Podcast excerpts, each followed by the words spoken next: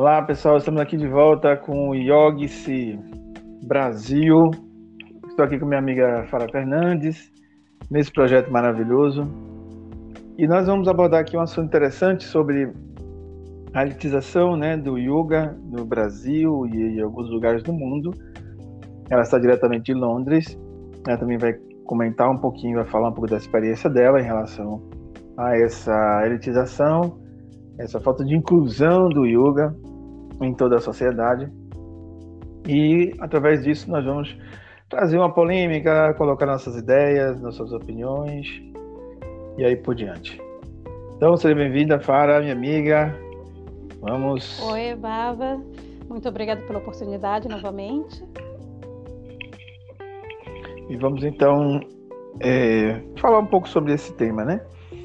Esse tema é polêmico, nós sabemos disso e, e é por isso que nós do Yoga Brasil estamos trazendo para essa discussão. Espero que possamos talvez não sair com uma conclusão, mas talvez tenhamos assim uma ideia crítica para poder fazer as pessoas também pensarem sobre esse assunto.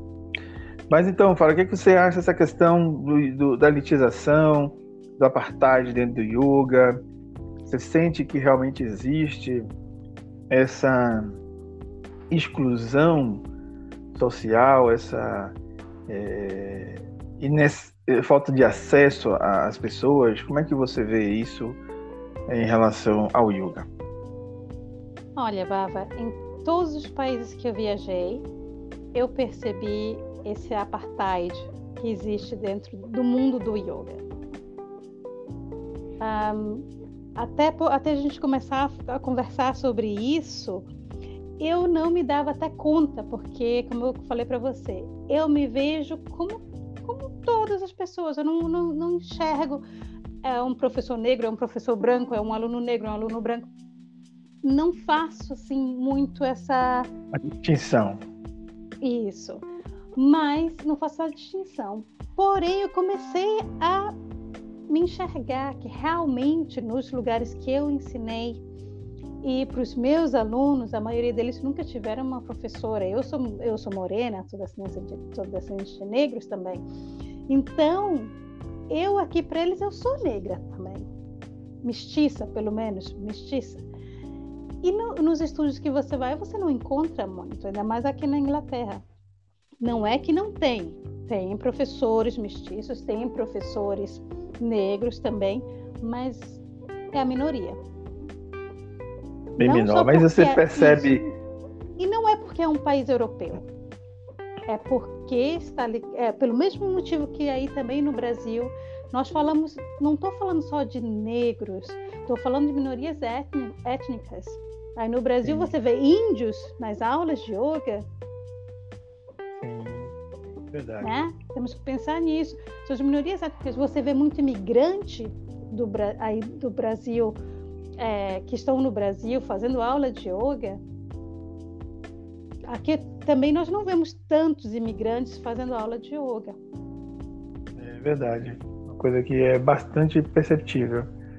E não isso. só isso também, né? As pessoas LGBTs, trans, a gente não vê, não, não tem acesso. É como se eu, pelo menos, não tenho essa, essa visibilidade. Não sei se nesse sentido. Eu, eu trabalho justamente com uma ONG chamada White Thoughts, quer dizer, Pensamentos Sábios, que é uma ONG LGBTQ, e que é uma ONG que é, eles, eles organizam aulas, eu já trabalho com eles há 5, 6 anos, eles organizam aulas para a comunidade gay e para minorias étnicas aqui na Inglaterra, em Londres, onde as Isso é pessoas é da comunidade saibam que não vão ser discriminadas e que serão bem-vindas e respeitadas.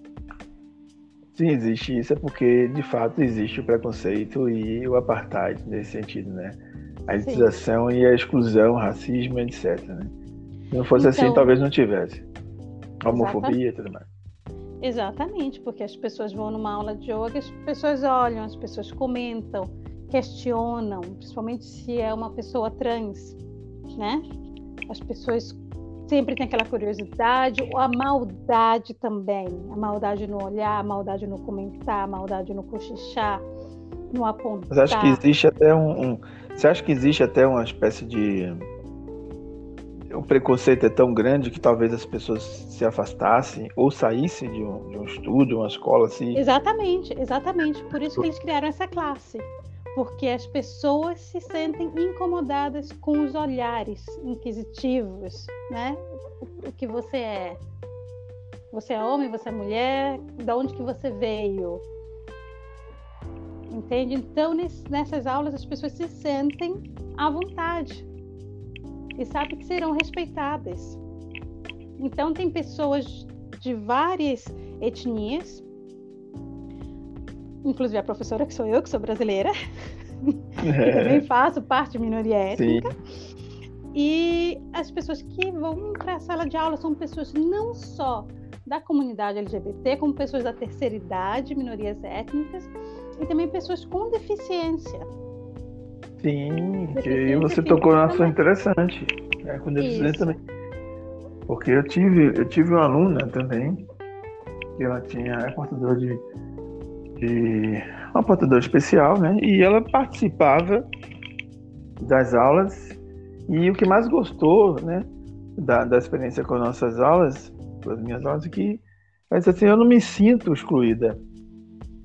É, a questão mesmo do, do, do respeito do espaço do outro, né?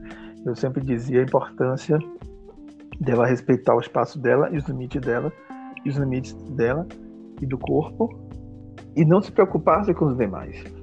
Realmente existe assim uma uma como diria uma falta de de, de espaço, né? É como se Exatamente. esse espaço não tem espaço, limitado, entendeu? E eu gostei assim porque foi uma experiência nova e eu a tratei como qualquer outra pessoa, né? E ela adorou isso também. E eu acho que cada vez mais o yoga estaria aberto. Eu, eu tenho visto alguns movimentos aqui no Brasil. Mas uma coisa que me incomoda muito é a falta do yoga, por exemplo, nas comunidades, nas periferias, né, nas comunidades negras. E isso eu não sei como é essa realidade aí em Londres. Você se sente realmente é, é, julgada, criticada, afastada da sociedade, dos alunos que você dá aula hoje? Aqui em Londres tem estúdio de yoga em todos os bairros, mas nem sempre são acessíveis às pessoas do, dos bairros. Tipo, tem um, um bairro, porque aqui tem, tem os bairros que são de certas nações, digamos assim. Tem o bairro negro, que é Brixton, que, são, que é o bairro dos jamaicanos, dos africanos, tem o, o bairro de Whitechapel, que é o, o, o bairro do, das pessoas de Bangladesh, um, tem, tem outras partes, tem Bethnal Green, que são mais indianos. Uh, você vai para Ilford, que tem mais paquistaneses. E você vai para uh, ah, Wood Green, onde eu ensino na ONG, que são mais é, turcos. Quando eu digo mais turcos, tipo assim, 80% da população, 70% da população, 90% da população daquele bairro, é, daquela nação, da, daquele país. Então, tem estúdios de yoga em todos esses bairros, mas nem sempre está acessível. E também tem o que? Tem tanto. O problema é sempre o mesmo. Ok? É um problema econômico. Os, os estúdios de yoga cobram muito caro. Né? Cobram muito caro. Tanto aí no Brasil, não estou dizendo que. Não estou colocando preço. Veja bem, não, é, não estou colocando preço no trabalho de ninguém porque aqui também eu cobro um preço relativamente alto para as pessoas de classe média ou pessoas é, da classe trabalhadora. Porém, eu faço a minha parte, essas pessoas que me pagam o valor que eu cobro têm condições, mas eu faço a minha parte perante a comunidade, trabalhando nessa ONG, oferecendo o meu conhecimento, os meus serviços, meus serviços para a comunidade. Uma contrapartida social, né? É isso que Exatamente. é interessante. É, Porque isso não é possível aqui, essa contrapartida, né? Isso. Porque por mais Mas... que tenhamos essa oportunidade. Obviamente, para poder se manter Isso. também no Brasil, a gente precisa realmente ter um preço que, inclusive, equivale ao nosso trabalho. É. Mas existe uma contrapartida. Gente... Isso, mas se você pensar o preço do Brasil com preço, às vezes eu estava eu, eu tava procurando algumas escolas de yoga que eu gosto de praticar também yoga e em estúdios, e algumas aulas no Brasil estavam praticamente o preço das aulas de Londres. Entendeu? Assim, uma aula em grupo, eu vi estúdios cobrando 50, 70 reais por uma aula em grupo em Salvador. Então, se a pessoa faz uma aula de 40 reais por hora. Por hora, isso. Por mas, mas no, por aula e é por aula. Então, assim, se você vê o preço do o, o valor do salário mínimo, uma pessoa que tem uma família que tem que sustentar com salário mínimo, não se pode dar o luxo de fazer uma aula de yoga que custa 40 reais. Uma aula. É, 600 reais. É isso. Então, o que está por trás? O que está por trás? É o, é o mesmo problema em todas as partes do mundo.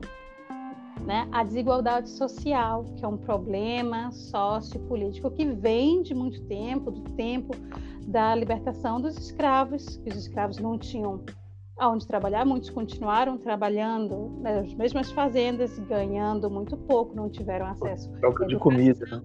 E isso, então tem uma desigualdade histórica, não só aí, mas aqui também.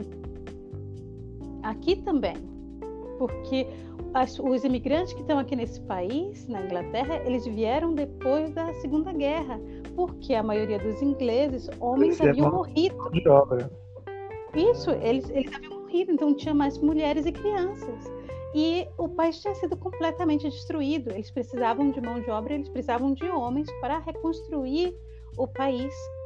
Então, eles vieram e puderam trazer a família, mas de qualquer jeito, teve problema, muito problema com racismo, com desigualdade social e todos esses problemas sociais que, que o imigrante tem em qualquer país. Então, é, é isso que está por trás desse apartheid. Mas o problema que eu vejo, que nós temos que abordar aqui, é como o professor de yoga, o que o professor de yoga pode fazer para mudar essa realidade? Boa, boa, bom questionamento. Qual é a sua, assim, a sua visão em relação a isso? A minha visão é cobre o preço que você acha que o seu serviço vale. Como eu falei, não estou aqui para botar preço em serviço de ninguém, porém compartilhe com a sociedade, com a comunidade, com as pessoas que precisam o seu conhecimento. Não elitize o seu serviço e o seu conhecimento. Não exclua, né? Não exclua. Não, isso não exclua o seu conhecimento. É, ou essa, isso pude... essa camada da sua comunidade. É. Isso eu pude observar, por exemplo, aqui em Vitória da Conquista, na Bahia, onde a escola né, atualmente funciona, quando estava realizando um trabalho com as crianças da escola pública. E assim, o quanto é importante a atuação do, e a presença do yoga, né? Nesses meios educacionais, por exemplo, fui, foi bastante visível isso, né? Os alunos na escola extremamente agitados, a professora não conseguia dar aula. Com dois meses de trabalho que a gente fez de yoga, a sala mudou a postura. A professora conseguia dar aula, os meninos ficaram mais quietos, ficaram mais concentrados nas aulas. Então eu percebo os benefícios no comportamento mental, né? Das relações entre os colegas, então pararam de brigar, brigavam muito. Então, assim, eu percebo a, a, a presença do yoga na comunidade de extrema importância, porque nós vivemos Sim. uma realidade extremamente violenta, né? da mesma forma que nós fizemos um trabalho social com os policiais, policiais militares daqui da Vitória da Conquista, o resultado também foi espetacular. E é, para mim, esse é o fundamento. Sabe? Acho que o yoga tem que ter, tem que ser acessível a todos. E uma coisa que me incomoda é justamente porque você falou uma coisa interessante. Os professores se sentirem compromissados também é, em levar esse yoga a quem não tem acesso. Porque é muito fácil você pegar, botar para um grupo de pessoas, obviamente, que tem condições financeiras, de frequentar. Mas só essas pessoas, e olhe lá, e olhe lá se elas sabem aproveitar realmente, de fato, o que o yoga uhum. promove. Tá? Porque muitos realmente eh, não sei se percebem e ficam apenas focados nas questões estéticas, né? as questões, como diz, de poses e de fotos para Instagram e essas coisas. No entanto, o yoga é muito mais profundo e a gente fala que yoga não é só asana, justamente por isso. Porque a gente percebe que nos lugares mais carentes, a gente percebe a força e a importância da presença do yoga, porque ela muda as posturas, ela dá outra oportunidade de você enxergar o mundo de outra maneira. O que, é que você acha disso? Exatamente. As pessoas precisam de yoga, independentemente de que classe social elas estejam, elas sejam. Nós, como professores de yoga, temos que ter uma responsabilidade com o conhecimento que nós temos de propagar o yoga, não de comercializar o yoga. Nós somos é um profissionais e isso nós temos que ter um compromisso. Nós somos é profissionais e ganhar o nosso pão, claro. Mas temos que fazer também é, com que as pessoas que não tenham condições de pagar o preço que nós cobramos né, também tenham acesso a esse conhecimento. Por exemplo, vou te dar um exemplo. Eu não deixo de ensinar ninguém por causa de dinheiro. Eu tenho os meus clientes que são de classe alta, altíssima, e têm condições de pagar o valor que eu, que eu cobro. Porque eu faço muito, muitos cursos. Eu invisto muito. Então, eles estão pagando por um serviço. Né? Ainda tem isso. Porque os cursos de yoga são caros. Aqui você vai fazer um curso de pranayama de um final de semana, são 350 a 700 libras. Então, assim, é muito caro. Um curso. Seria equivalente a quanto? Só para só a pessoa ter ideia, assim, quanto em reais? Olha, se for 300 libras pelo fim de semana, vai dar mais ou menos 2.100 reais. Num final de semana no final de semana. Se você for fazer um curso com uma universidade, vai sair mais ou menos quase 7 mil reais. Então, mas um curso de universidade que eu digo assim, de três semanas, uma, uma, coisa assim. Então, é, os cursos são caros. Então, o conhecimento que você adquire, claro que você tem também que ah, cobrar por isso. Justificar, né? O investimento, Justificar obviamente. O Isso também interfere na qualidade obviamente, Mas... a qualidade do seu trabalho. Exatamente. Mas eu vou te dar um exemplo aqui de uma coisa que aconteceu comigo. Eu ia, traba eu ia trabalhar numa academia próximo de casa e tinha um café, um café de arge argelinos ou argelianos, como se diz? Pessoal da Argélia, me esqueci agora em português. Argelino, né? Argelino, é. Isso, Acho que é argelino. E ele estava. Eu conhecia ele porque. Eu não, eu não, me lembro bem como fala em português, me perdi mas acho que é Argelina. É o Argelino Argeliano, eu não estou também sabendo não, depois de ver isso aí. e, e ele, eu conhecia porque eu ia tomar um café, porque é, era, é muito bom o café de lá. E ele me perguntou o que, que eu fazia. Eu falei, eu ensino yoga. E ele falou, ah, e quanto você cobra? Eu falei, o preço. Mas eu falei, para as pessoas, depende para quem é. Porque se for uma pessoa que não tiver condições de pagar, eu faço um preço diferente. Aí ele falou assim, mas você pode fazer quanto? Eu fiz um desconto. Eu falei, mas ele falou, ah, tá, não, tudo bem. Eu falei, assim, mas a pessoa tá doente, a pessoa precisa fazer yoga, necessita realmente por algum problema de saúde fazer yoga, porque se a pessoa também não tiver condições de pagar, eu vou ensinar do mesmo jeito. E ele falou assim, Fara, na verdade era para mim mas é, não o preço que você cobrou bem abaixo dá para eu pagar. Eu falei então tá bom, mas se você também não puder pagar você me fale, não tem problema, não tem vergonha nenhuma nisso. Eu venho e te ensino do mesmo jeito. Resultado, por causa do, do, do, dos horários de trabalho ele nunca conseguiu fazer yoga, mas toda vez que eu vou no café ele não me cobra. Você vê, né? O cara de retorno, né? A gratidão e, e respeito. Isso, porque para mim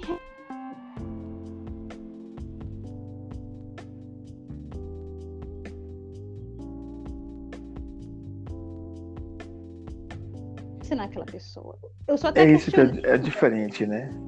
Isso, eu sou questionada pelos meus clientes de classe, a, classe alta, né? Que eles me perguntam, Fara, por que você vai tão longe? Porque aonde eu ensino, eu ensinei, na verdade, seis meses voluntário sem cobrar nada dessa ONG.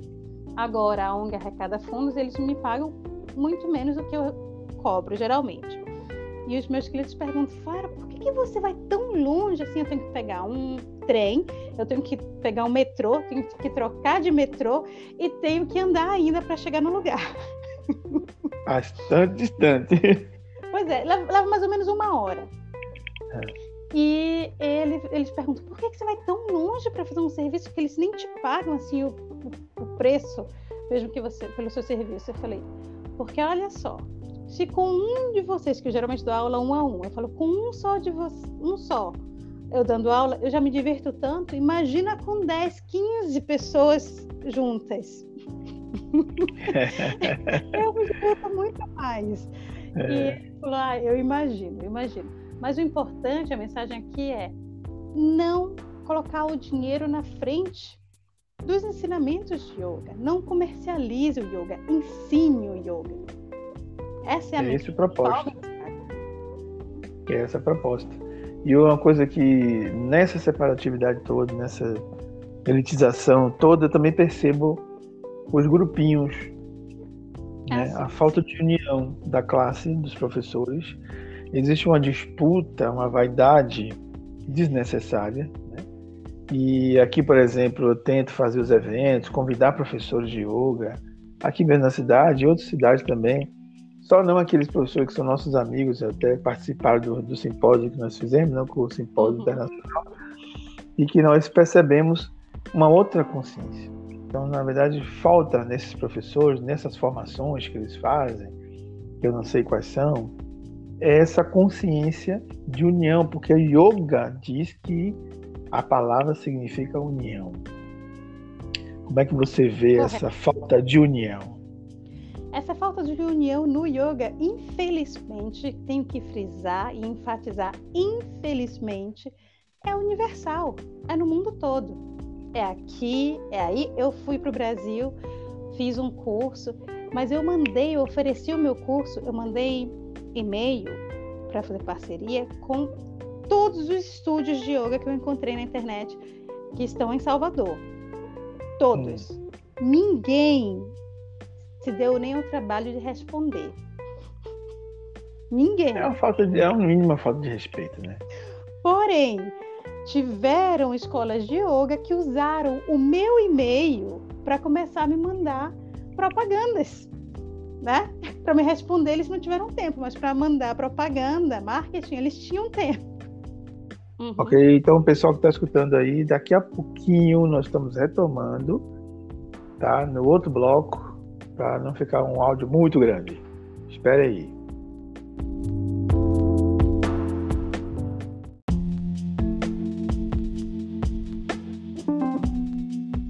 Então, dando continuidade ao segundo bloco, ainda sobre o tema da apartheid, a elitização do yoga. E nós estamos falando sobre essa falta de união entre os professores de yoga. Eu não sei como é que eles fazem nas formações onde fazem, como fazem.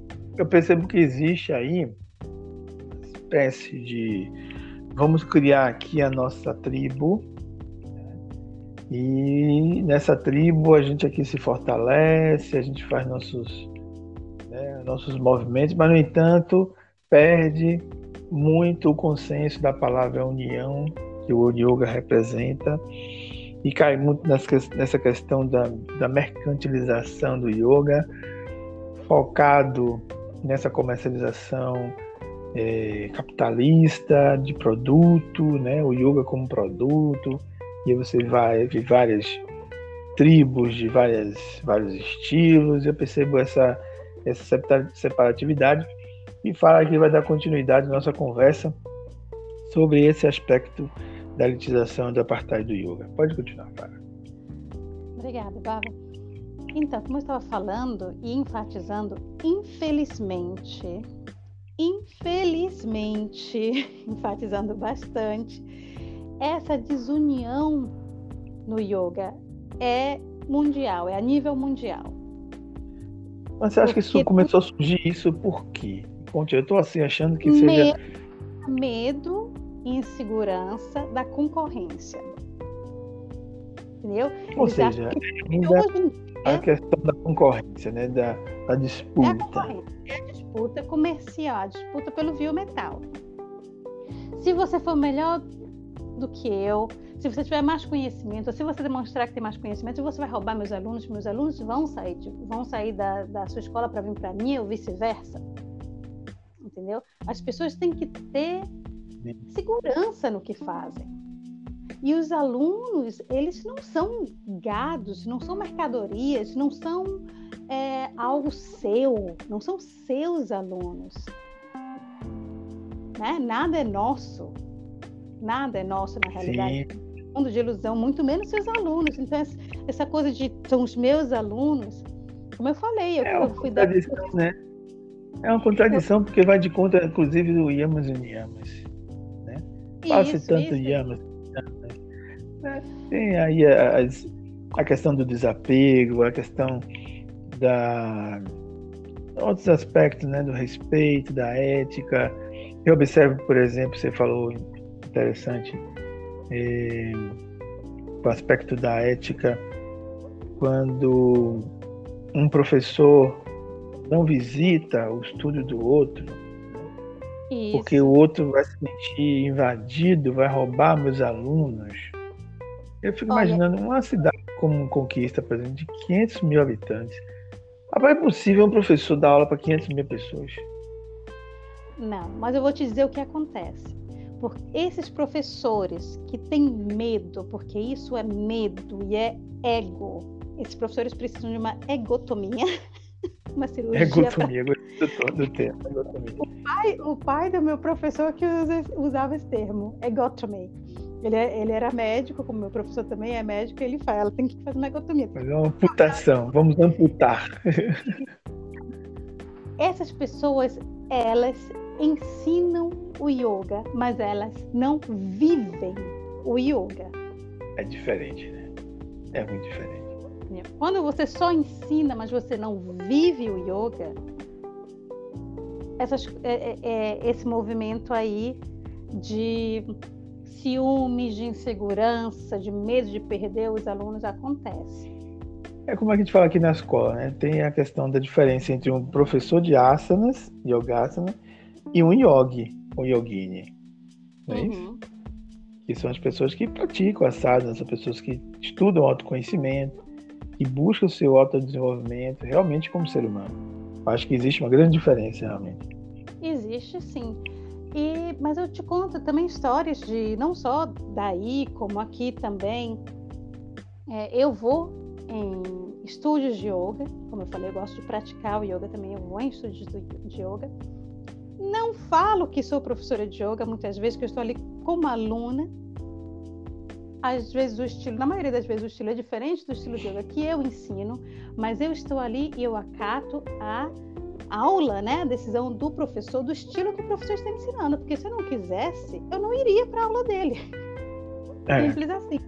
Então eu vou ali e faço a prática, mesmo que seja diferente da prática que, do jeito que eu faço, mas eu estou ali por respeito ao professor, eu faço do jeito que está ensinando. Porque eu quero praticar, eu não quero me limitar somente ao meu tipo de prática.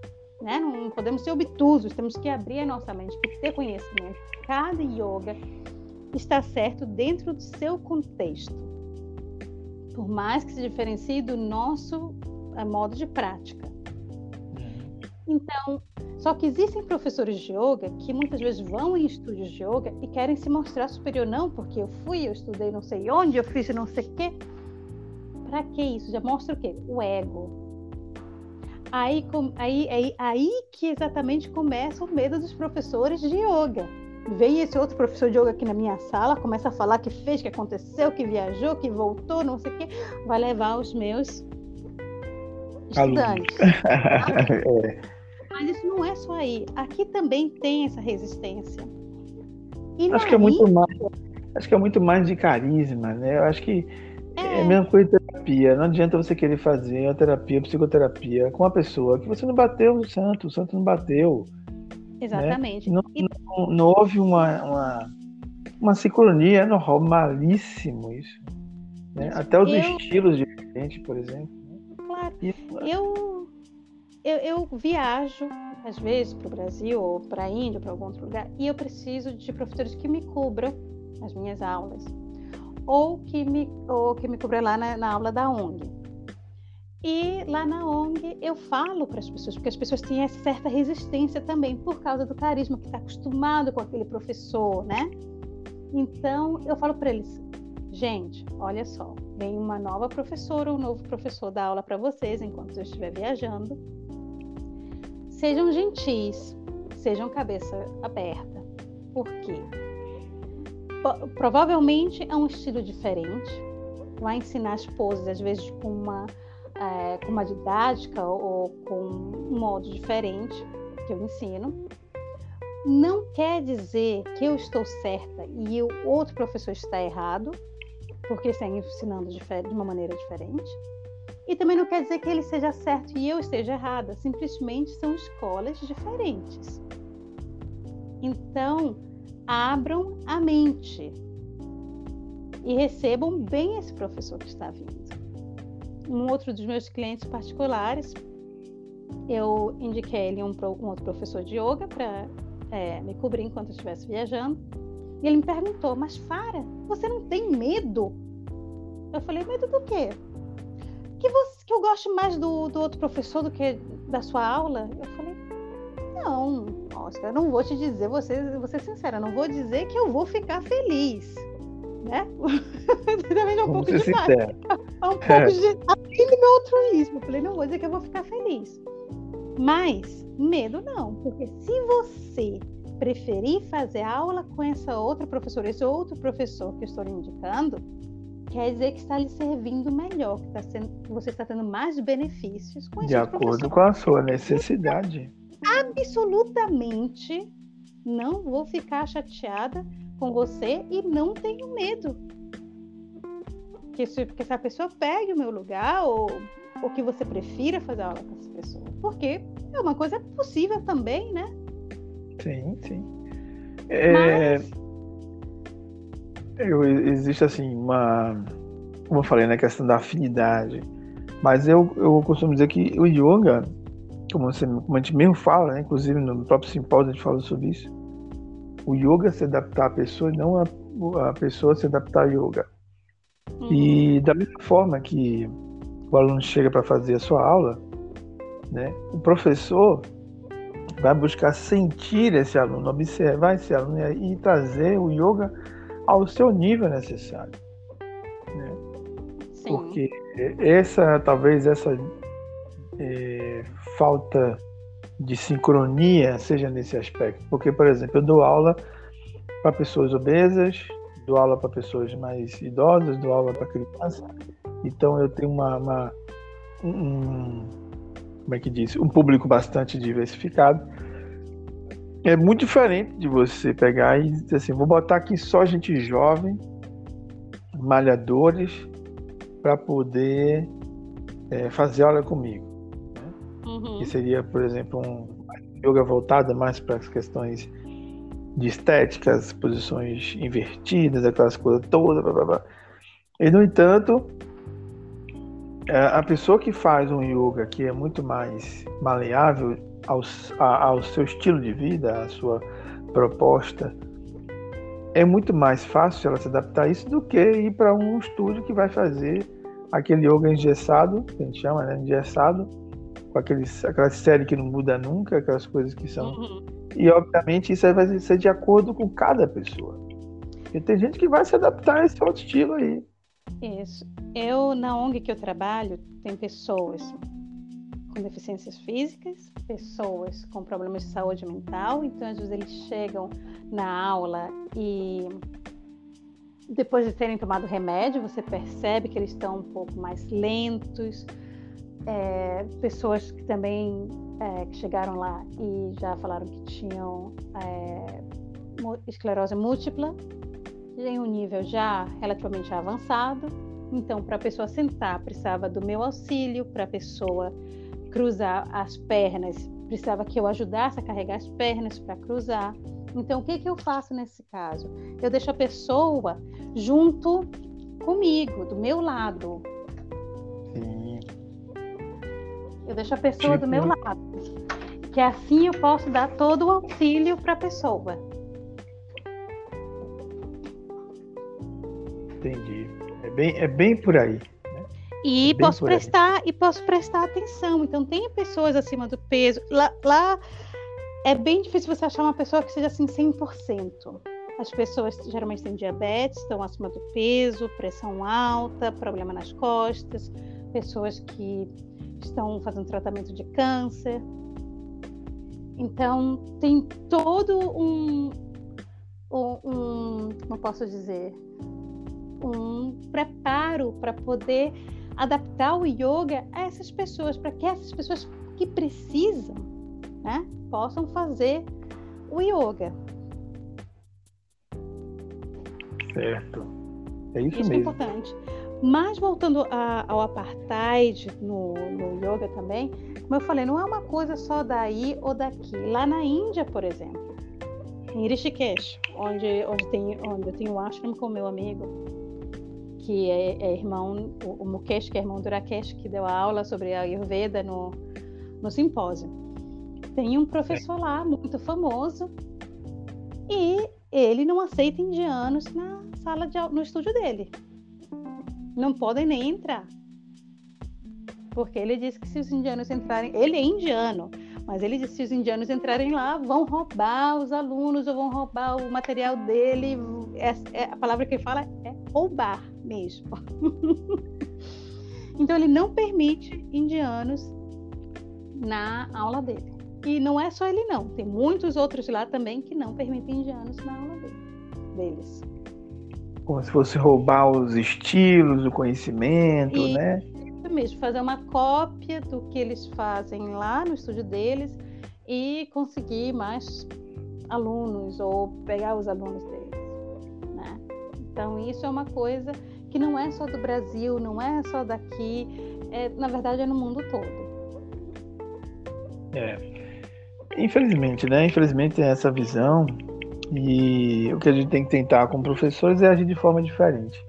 Eu, como sempre, vou tentar sempre buscar convidar, trazer essas pessoas para discutir, para participar de simpósios, de eventos, enfim, até elas perceberem que o intuito, na, maior, na verdade, é realmente de agregar, é de contribuir, e não ter essa questão do medo de, de vitrine, né? Porque uhum. quem está buscando vitrine é justamente quem ainda está com o seu egozinho aí inflado, né? precisa fazer uma egotomia isso. e perceber que o yoga é muito mais profundo que isso, né? Trabalhar a sua insegurança, trabalhar os seus medos, né? porque é para isso que serve o yoga, para aprimorar o ser humano, a superar todas essas barreiras dentro de uma sociedade que é baseada no medo, na, na repressão e na violência, e a gente não percebe quem termina levando isso para dentro do próprio yoga, o que é uma isso. verdadeira contradição. E outra coisa também aqui que eu gostaria de, de falar para concluir o pensamento é que muitas vezes os próprios os próprios professores de yoga contribuem para esse apartheid, não só elevando o preço e não fazendo um preço acessível para a camada social que não consegue é, pagar aquele preço de estúdio, mas também os professores não estão preparados para ensinar pessoas obesas, pessoas idosas, pessoas deficientes, pessoas com problemas de saúde mental, pessoas com vários tipos de problemas de saúde em geral. É muitos professores não estão preparados e eles mesmos estão né, nesse processo de inclusão. Uhum. Você falou a coisa certa, Fábio. Acho que você tocou nesse assunto e é uma coisa, inclusive, que eu vou levar mais a sério ainda, porque é uma coisa que realmente eu penso fortemente quando nós estivermos lançando um curso de formação, logo em breve, com fé em Deus, é, ter uma matéria voltada para isso. Porque nós também tivemos essa dificuldade é, na educação, por exemplo, né? A dificuldade hoje na educação pública, em particular, de incluir, de permitir acessibilidade a crianças com autismo, crianças com síndrome de Down, né? crianças com deficiências e tal, com limitações físicas. Então você tem aí uma realidade que até então não estava tão visível né, nesse mundo do yoga. E eu acho que agora os ouvintes também vão parar para refletir sobre nossa, a nossa abordagem. Por isso que nós trazemos as coisas para discussão, porque é na conversa que nós vamos amadurecendo e enxergando os pontos onde existem as lacunas, onde a gente pode contribuir de alguma maneira para mudar. Exatamente. Eu acho que estou no ponto certíssimo. É, eu espero que os ouvintes estejam aí atentos a essa informação, a, essa, a nosso bate-papo, para também trazer isso para a discussão e também trazer isso como uma forma de trazer à luz. Né? Gente, vamos clarear isso, vamos ver isso como uma realidade dentro do yoga. Muito bom. Tá bom, então, quer fazer uma outra colocação, a última colocação, para dar encerrado nesse bloco?